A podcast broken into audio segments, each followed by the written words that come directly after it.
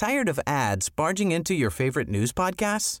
Good news. Ad-free listening is available on Amazon Music for all the music plus top podcasts included with your Prime membership.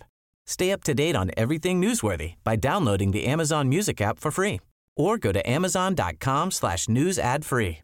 That's amazon.com slash news ad free to catch up on the latest episodes without the ads. A pesar de la potencial crisis financiera que ha sido desatada por las subidas de tipos de interés, ayer la Reserva Federal, el Banco Central de Estados Unidos, volvió a subir los tipos de interés y los colocó en el 5%. ¿Por qué lo ha hecho? Veámoslo. Ayer la Reserva Federal, el Banco Central de Estados Unidos, decidió subir sus tipos de interés en 25 puntos básicos, desde el 4,75% hasta el 5%. Durante el último año, por tanto, hemos pasado de unos tipos de interés del 0%, Recordemos que en marzo del año 2022 los tipos de interés todavía seguían en el 5% y que fue en marzo de 2022 cuando empezaron a subir poquito a poco, desde unos tipos de interés del 0% hasta el actual 5%. Se trata de uno de los procesos de subida de tipos de interés más intensos en toda la historia de los Estados Unidos. Y desde luego no por casualidad, puesto que en el último año la tasa de inflación de los Estados Unidos también se ha ubicado a uno de los niveles más altos de su historia. Ha sido esa confluencia extraordinaria, tipos de interés en mínimos históricos inflación prácticamente en máximos históricos, lo que ha empujado al Banco Central a tener que subir tipos de interés mucho, muy rápido. Pero claro, una subida de tipos de interés tan rápida en tan poco tiempo está llevando a que muchas cosas se empiecen a romper en muchas partes del sistema financiero.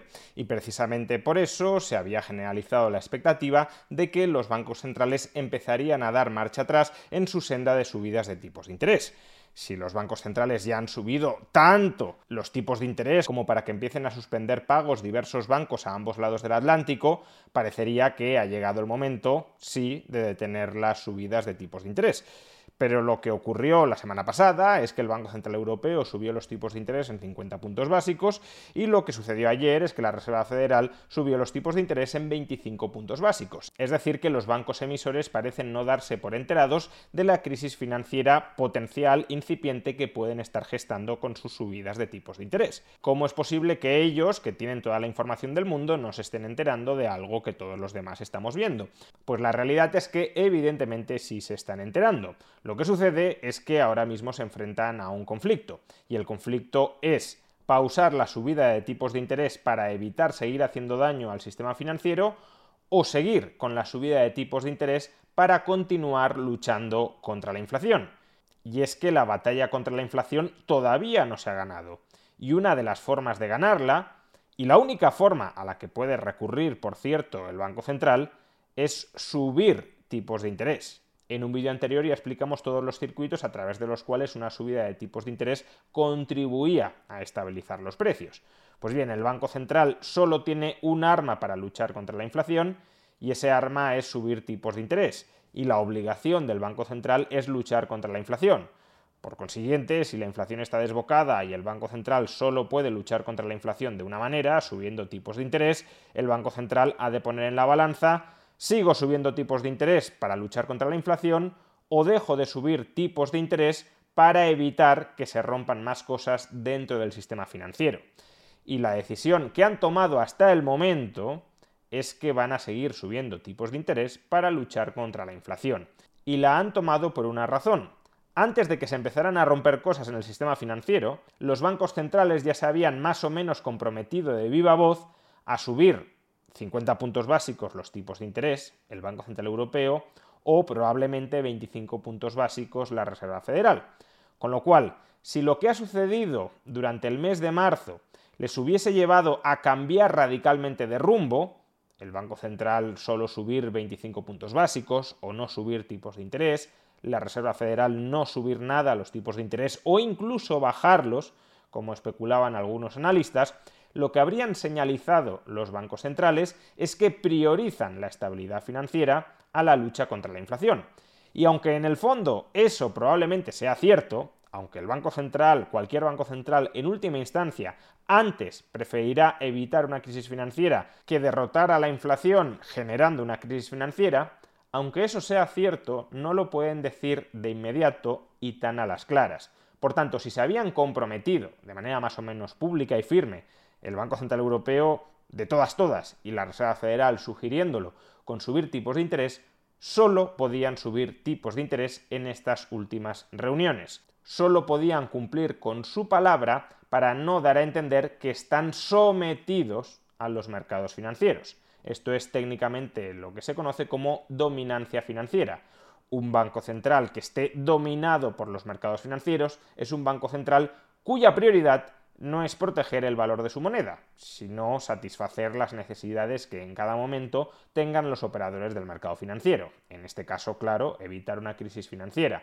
Y claro, si tu prioridad no es proteger a los tenedores de tu moneda, sino proteger a otros agentes económicos que no tienen por qué poseer tu moneda, entonces la demanda global de tu moneda chatbot. But what won't change? Needing health insurance. United Healthcare Tri Term Medical Plans are available for these changing times. Underwritten by Golden Rule Insurance Company, they offer budget friendly, flexible coverage for people who are in between jobs or missed open enrollment. The plans last nearly three years in some states, with access to a nationwide network of doctors and hospitals. So, for whatever tomorrow brings, United Healthcare Tri Term Medical Plans may be for you. Learn more at uh1.com. Tired of ads barging into your favorite news podcasts? Good news. Ad-free listening is available on Amazon Music for all the music plus top podcasts included with your Prime membership. Stay up to date on everything newsworthy by downloading the Amazon Music app for free or go to amazon.com slash news ad free. That's amazon.com slash news ad free to catch up on the latest episodes without the ads. Hey, I'm Ryan Reynolds. Recently, I asked Mint Mobile's legal team if big wireless companies are allowed to raise prices due to inflation. They said yes. And then when I asked if raising prices technically violates those onerous two-year contracts, they said, what the f*** are you talking about, you insane Hollywood ass?" So to recap, we're cutting the price of Mint Unlimited from $30 a month to just $15 a month. Give it a try at mintmobile.com slash switch. $45 upfront for three months plus taxes and fees. Promo for new customers for limited time. Unlimited more than 40 gigabytes per month. Slows. Full terms at mintmobile.com. se puede resentir. Y si la demanda global de tu moneda se resiente, entonces alimentas todavía más la inflación. De modo que, claro, no era muy recomendable en estos momentos de alta inflación que se ponga en duda la credibilidad del Banco Central, arriesgándose, por tanto, a que haya todavía más inflación.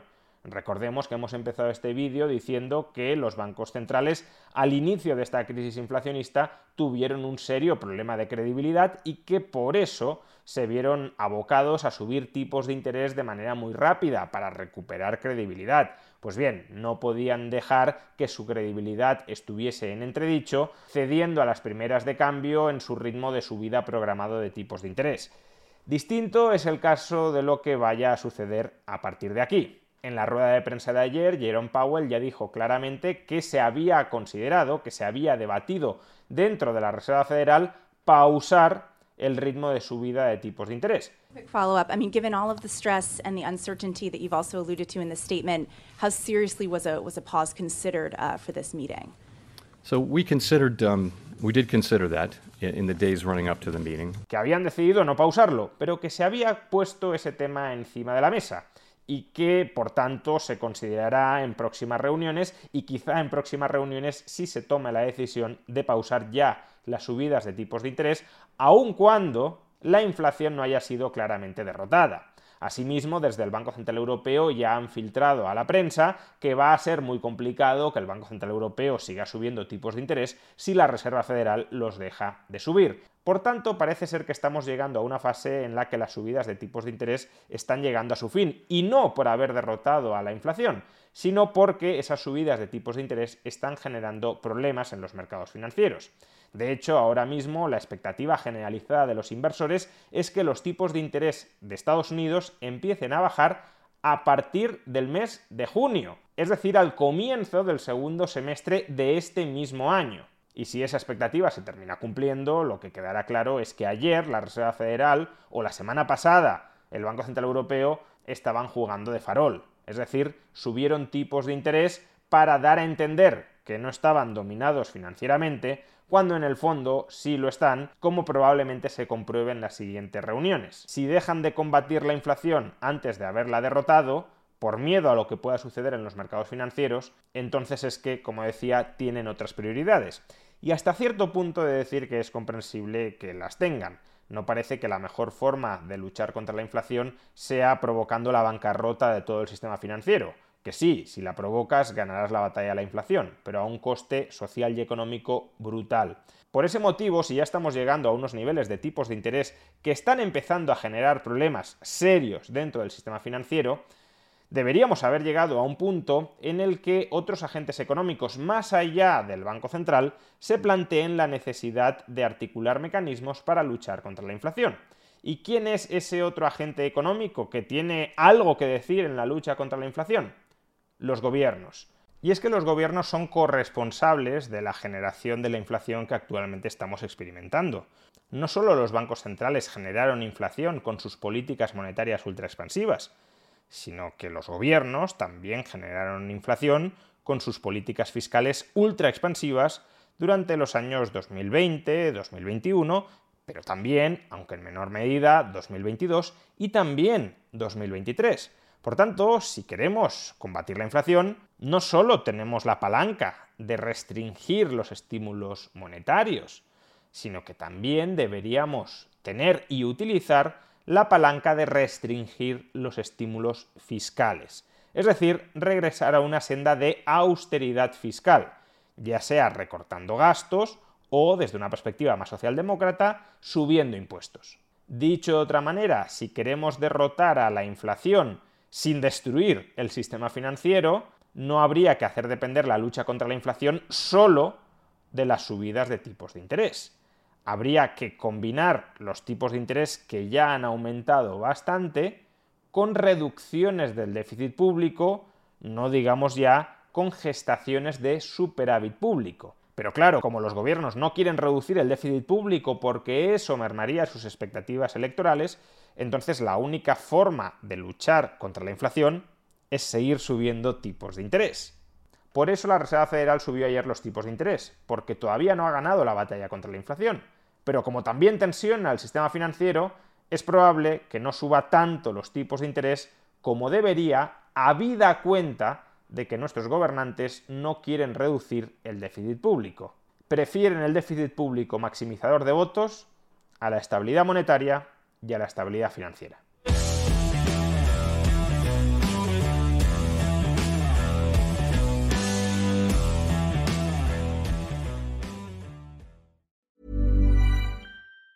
Tired of ads barging into your favorite news podcasts? Good news. Ad-free listening is available on Amazon Music for all the music plus top podcasts included with your Prime membership. Stay up to date on everything newsworthy by downloading the Amazon Music app for free or go to amazon.com slash news ad free. That's amazon.com slash news ad free to catch up on the latest episodes without the ads.